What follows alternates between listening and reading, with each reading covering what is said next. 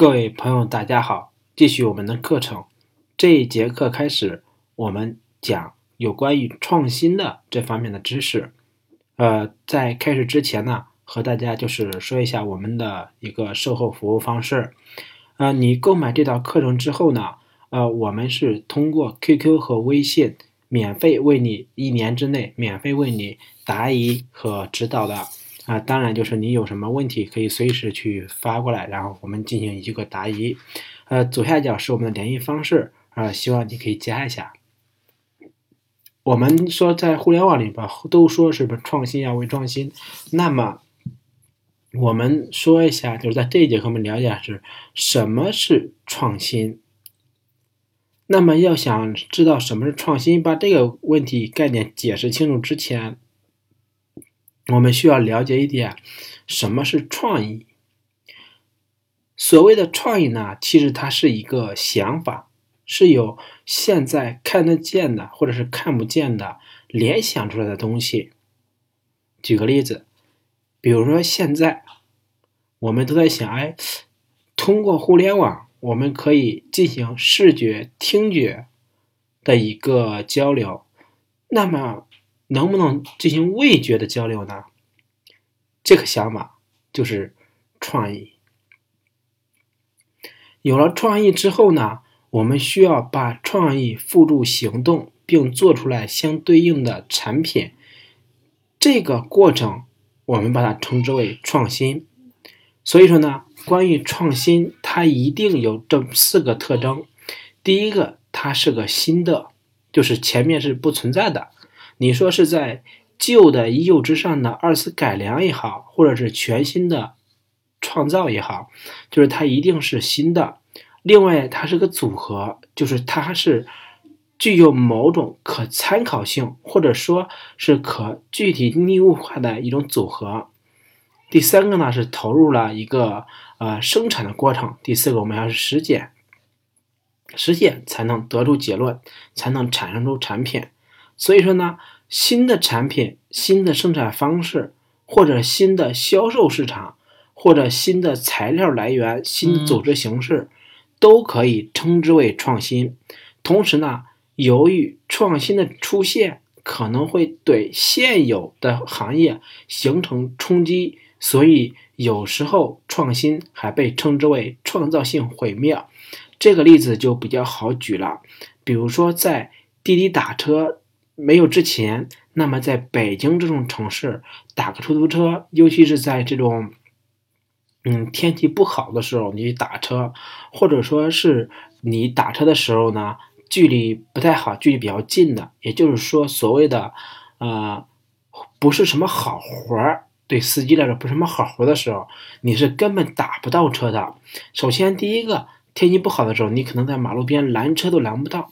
第二个呢，就是即使拦到了，司机告诉你，因为你去哪儿，他就啊，我要交班了什么的，我就不去，反正就是不拉你。呃，自从有了滴滴打车之后呢，第一个，你打车不需要站在马路边了，是吧？你在办公室里面，在家里面用手机就可以叫到车。第二个呢，哎，就是司机不再挑活了，嗯，当然就刚开始的时候，你还会更便宜一些。这就是说，滴滴出行它是对出行上面的一次。革命性的创新，当然，它它的出现就对已有的出租车这种经营模式或者出租车这种日常的习惯形成了吹击，呃，形成了啊冲击啊，对于他们来言可能是毁灭性的。当然，从社会整体大环境来讲，是推动了历史科技的进步。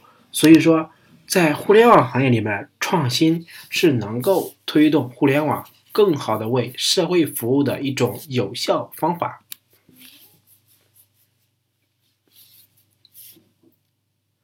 那么，这接下来我们再接着讲一下，就是为什么要创新，是吧？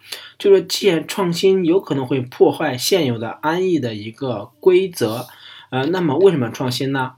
其实创新呢，它有这三方面的理论。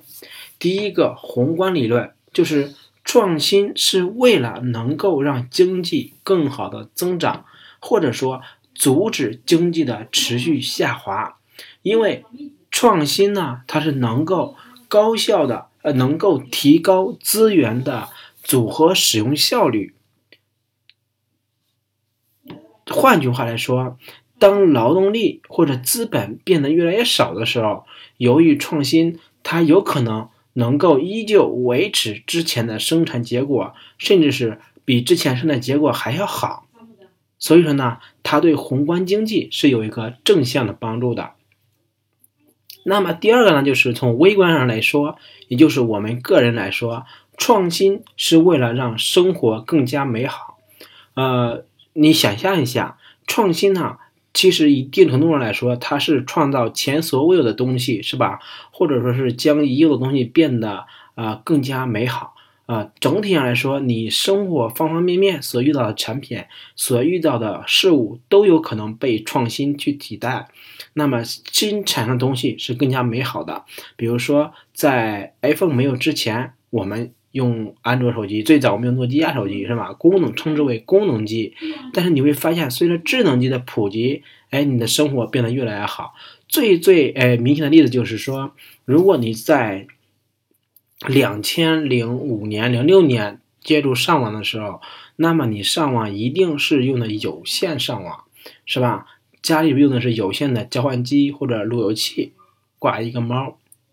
但是现在你再来看，几乎家家户户都已经使用上了 WiFi 无线路由器。那么 WiFi 的这个出现，就对生活带来了最最直观的美好，也是我们都能看得见的。那么 WiFi 的出现，它也是一个创新，对吧？呃，第三个呢，就是竞争。什么叫竞争呢？就是人存在社会上是要进行商业活动的。当然，就是即使大到我们一个国家，国家与国家之间也要进行商业行为的。那么，从我们人或者人，我们。几个人可能组成一个组织，或者说在一家公司，那么公司与公司之间也是要竞争的，对吧？在这在这个互联网行业里面，或者是在任何一个行业里边，不存在说某一个事情只有你一个人，你一家公司去做，其他任何人都永远不会去做，这个事情是几乎不存在的。即使说我们谈到。政治上的这个事情，它也会有朝代的迭代，朝朝代的更换，对吧？所以说，凡是任何一个行业有商业行为的行业，都会有竞争对手出现，都会和你进行一块抢占市场份额。那么，谁能够占据了有利地位，谁的市场份额就会变得越来越大，生活条件或者是竞争力就会变得越来越强，慢慢的就会把对手吃掉。同样的，就是我们做创新是为了建立我们自己已有的壁垒，或者说我们是为了能够比竞争对手快一拍或者快半拍。作为一个后来者的话，那我们的创新是为了能够给已有的强者进行差异化竞争，用我们的强项去攻击已有的强者的弱项，以获得我们自己的立足之地。因此呢，就是无论是宏观的，还是微观的，还是从竞争的角度来说，这个社会都是需要创新的。那么，对应到你的公司里面，你的部门之间，甚至是你个人而言，你所负责的产品而言，也同样是需要创新的。